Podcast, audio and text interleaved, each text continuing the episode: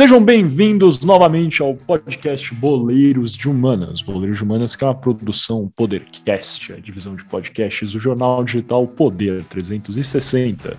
Sou Miguel Galute Rodrigues, um de seus co-apresentadores. Estou dando início aqui a esse nosso shootout, que é esse jogo rápido de perguntas e respostas do 43 episódio, que é em comemoração à vitória de Felipe Drogovic na temporada 2022 da Fórmula 2. Se você não viu a primeira parte do podcast, pausa, volta e escuta. E daí volta aqui e vamos jogar esse jogo. Dando início aqui ao nosso shootout, faço a minha primeira pergunta. A pergunta é muito simples. O corredor Clay Regazzoni, suíço, que marcou época na Fórmula 1 por ter corrido várias temporadas pela Ferrari e colaborado com um grande corredor histórico da Ferrari, Nick Lauda, em algumas temporadas, foi campeão da Fórmula 2 em 1970. Clay Regazzoni também chegou ao vice-campeonato da Fórmula 1. Em qual ano Regazzoni foi vice-campeão da Fórmula 1 e quem foi o campeão deste ano? Seria A. 1973, Nelson Piquet. B. 1974, Emerson Fittipaldi. C. 1976, James Hunt. Ou D. 1984, Nelson Piquet. Guilherme Ribeiro Palaturi, pode ir, cara.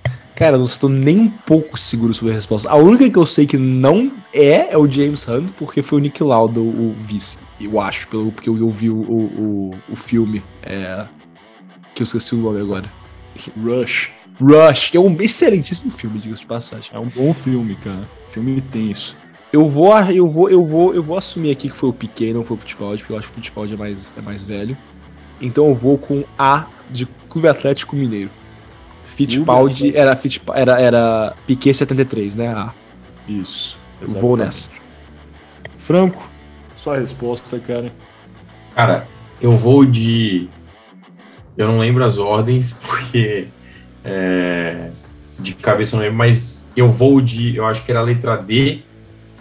Emerson Fittipaldi em 74, com a sua McLaren contra a Ferrari do Clay Regazzoni. Cara, o que o Franco deve ter colado nessa pesquisa é absurdo. A resposta é B de Botafogo, o novo milionário no pedaço. Sim.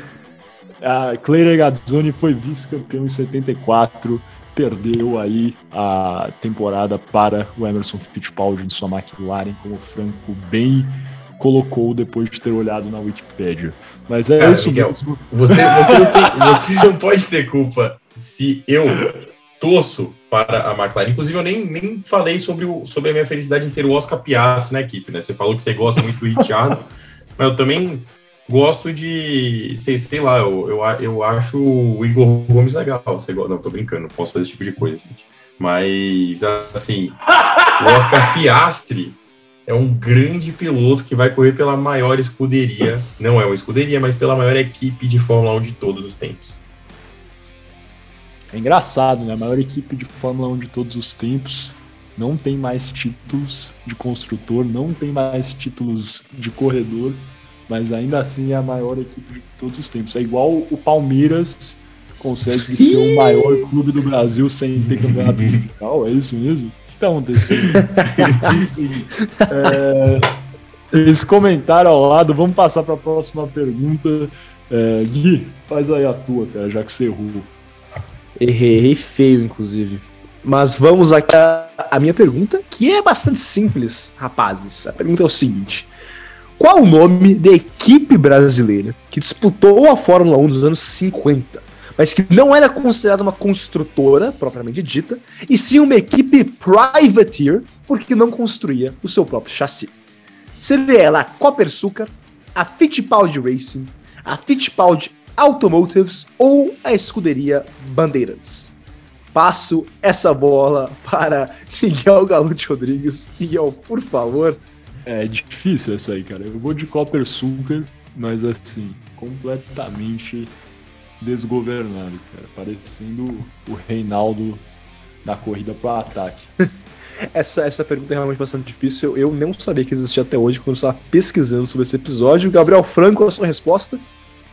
É, é, a, eu, eu nem lembro o nome do, da, da, da do time dos Fittipaldi, né? Eu não, não, não lembro se era Fittipaldi Racing ou Fittipaldi Automotores, mas eu sei que eles são depois da década de 70, né? Essa pergunta aqui é uma equipe que disputou na Fórmula 1. Para poder eu ir contra o Miguel, já que ele foi de Copa e Açúcar, eu vou da escuderia Bandeirantes. O Gabriel Franco hoje está impossível. Ah, correta escuderia Bandeirantes que disputou na década de 50 a Fórmula 1, mas, de novo, não é considerada uma construtora, e sim uma equipe privateer. A Copersucar, Miguel, era a patrocinadora da, da Emerson, da, da Fittipaldi Racing, que era construtor, uma construtora de fato brasileira, que também era chamada de Copersucar de vez em quando, mas eu acho que não era nome oficial, acho que sempre foi o patrocinador da construtora dos Fittipaldi. É, Miguel, essa realmente foi na sorte. Muito bem, então agora passamos Admitiu para. aí de forma implícita que você colou na outra, então. Essa foi na sorte, a outra foi na cor. Não, a outra foi na habilidade. A base do Google, cara. Ah. Habilidade.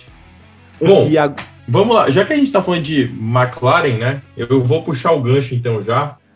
É, o GP que o Drogovic ganhou foi o de Monza agora, certo, rapazes? E a última vez que um brasileiro ganhou foi com Ayrton Senna. Certo, rapazes? Então vamos lá. No GP de Monza de 1992, Ayrton Senna foi o vencedor do GP correndo pela McLaren. Qual o motor do carro de Ayrton Senna? Ou seja, qual o motor da McLaren do, de Ayrton Senna dirigiu em 1992? Letra A era o motor Honda, letra B era o motor Yamaha, letra C era o motor Renault ou letra D era o motor Ford?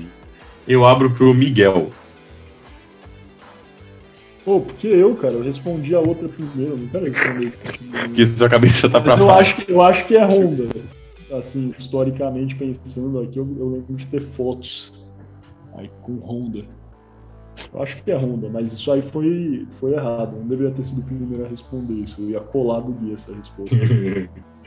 Guilherme Ribeiro Paturi, qual a sua resposta? Eu tô entre a Honda e a Renault. Mas como o Miguel falou Honda, eu vou de Honda também. Os dois estão corretíssimos. O motor do carro do Ayrton Senna em 1992, o motor da McLaren do Ayrton Senna era o motor Honda, o motor mais potente dos carros da atualidade. Com isso, fechamos aqui esse nosso quarto bloco do podcast Colégio Menos, o primeiro da segunda parte. Franco ganhou muito base do roubo, mas ganhou. E é isso, vamos fechando aqui esse bloco para dar início ao nosso último bloco da segunda parte do episódio, as alternadas.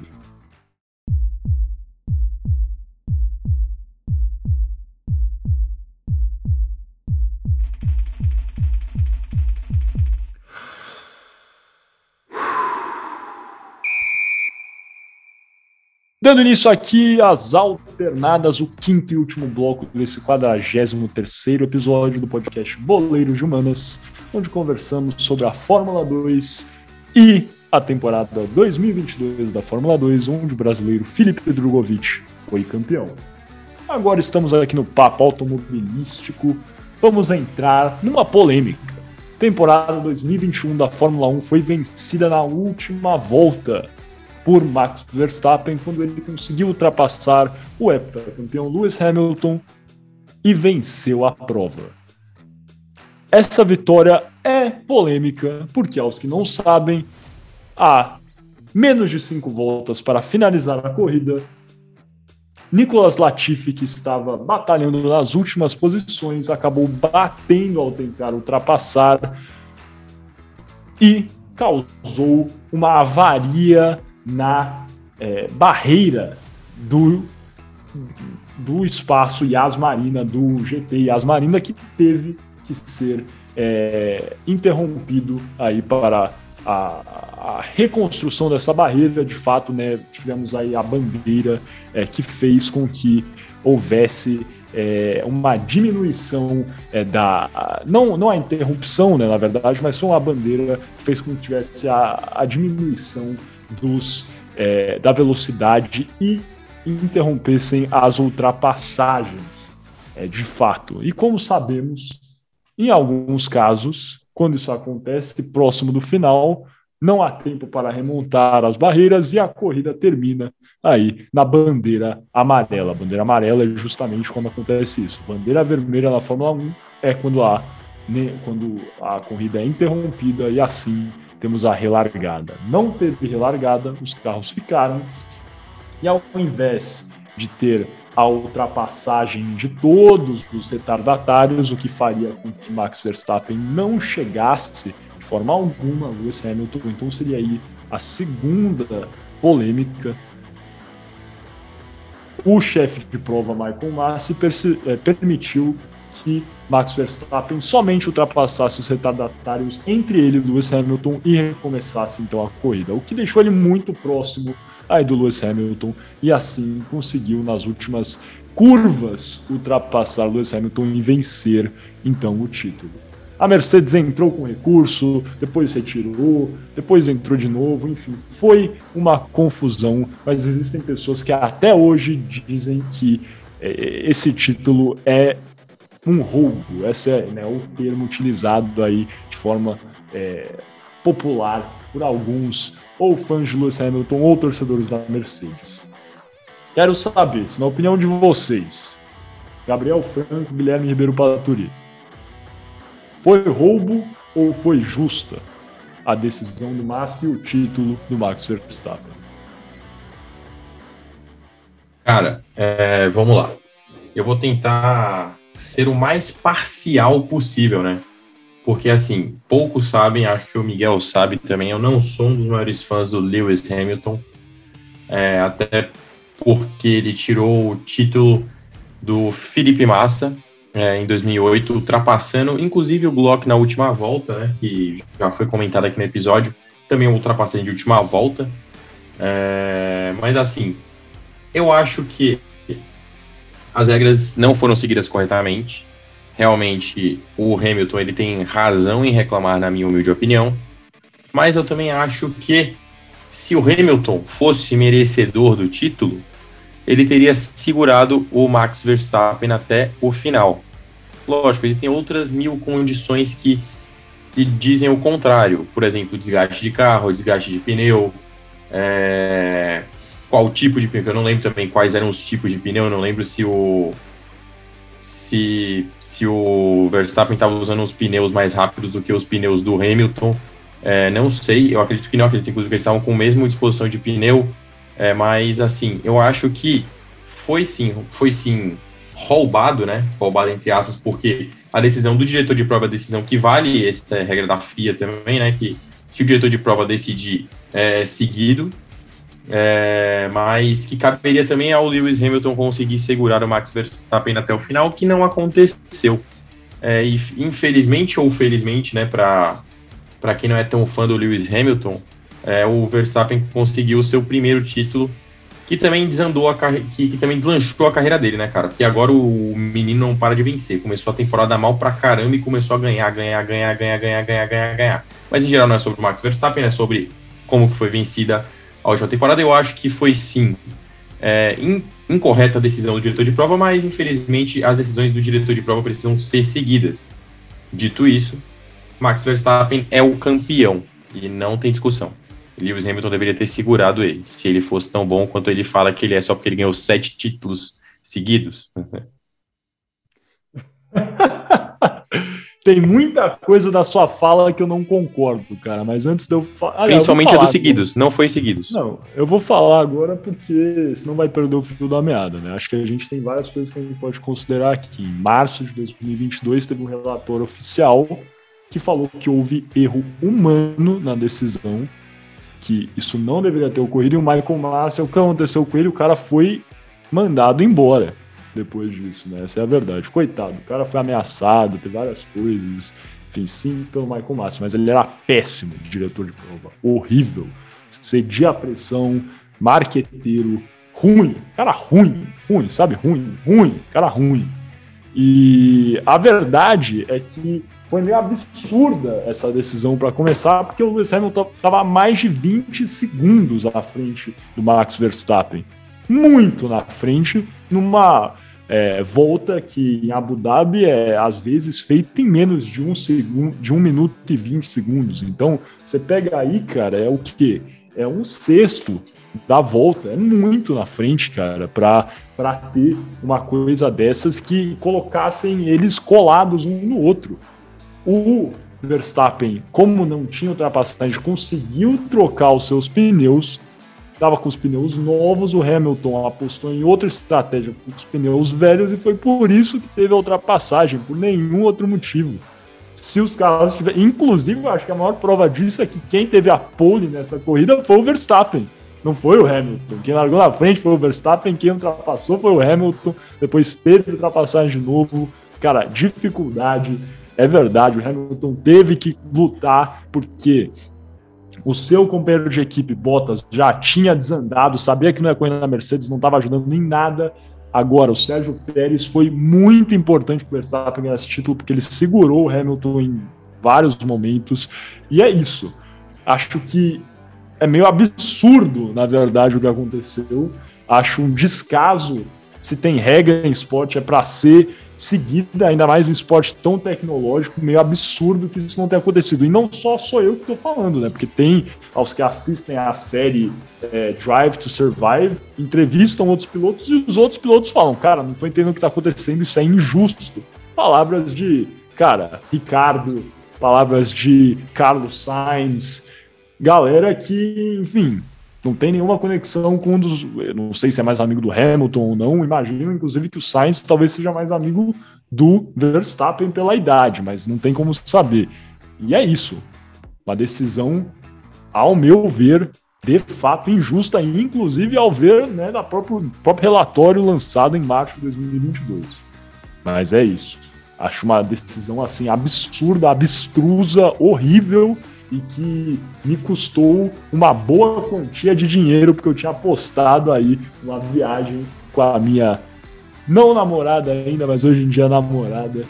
É, um beijo, Ju, pra você que tá ouvindo isso aqui agora. Espero que esteja ouvindo. A Ju, nem a minha namorada escuta o Boleiro de Manas, cara. Isso, isso, isso que é ferro, cara. Essa é a verdade. Mas, enfim, é isso. Um erro. Michael Massa aí estragou o que seria mais um recorde do Lewis Hamilton, que chegaria ao octacampeonato. Essa temporada não foi bem, o carro da Mercedes não tá bom. Mas, enfim, é isso. Vamos ver, às vezes, na próxima temporada, que tem tudo para ser a última, ou a penúltima no máximo do Hamilton, o cara consegue bater esse recorde do Schumacher. Gui, Pode entrar aí, cara, para fechar. É, eu sou, na verdade, vocês sabem, um leigo de Fórmula 1, mas pelo que eu li do relatório também que saiu, o fato de que foi um erro humano, mas o relatório também diz que as decisões do diretor de corrida Michael Massi foram feitas em good faith, em inglês, né? Em boa fé, ele não fez de propósito, de acordo com a investigação da FIA.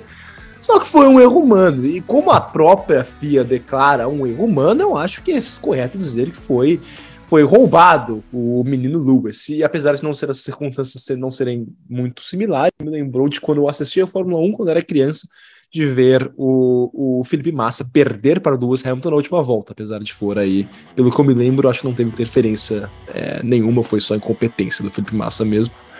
E, mas Exatamente. E o que eu também, uma referência aqui, só para fechar rapidinho meu comentário, né, não sei muito sobre Fórmula 1, então não adianta ficar me alongando, mas uma analogia que eu posso fazer foi quando, meses depois da partida, a, o diretor de arbitragem da CBF em 2020 disse que uh, o, houveram erros da arbitragem na vitória do Atlético Mineiro de 2 a 0, acho que foi sobre o São Paulo no Mineirão.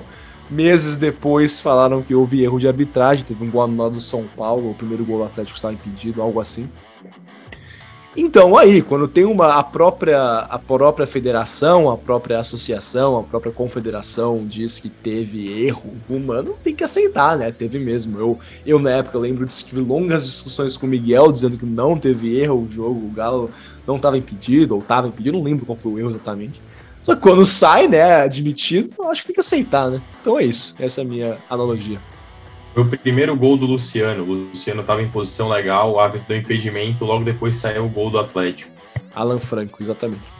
É, é isso, Alan foi grande, cara, que vai jogar a Copa do Mundo aí pelo. Meu primo. É Mas, é, verdade é, isso aí, ele é meu primo. Fazer, não, não, não, não dá pra chorar pelo leite derramado, cara. Essa é a verdade. É, o Alan Franco é, é primo do Franco, sim. Franco que tem passaporte equatoriano, pra quem não sabe. É... Tem passaporte equatoriano. Mas é isso, rapaziada. vou fechar aqui esse episódio porque eu tô querendo assistir aqui o milagre do Maracanã. Muito obrigado a todos vocês que participaram aqui com a gente dessa exploração, disso que a gente conversou. E aí os cachorros começam a latir de novo, uma beleza. Mas é isso, galera. Obrigado aí por terem participado desse nosso 43 episódio. Se vocês gostaram, deixa o seu like, comentário é muito importante ter esse feedback para a gente. E é isso. Obrigado pelas suas é, participações aqui. Conto com vocês e até a próxima.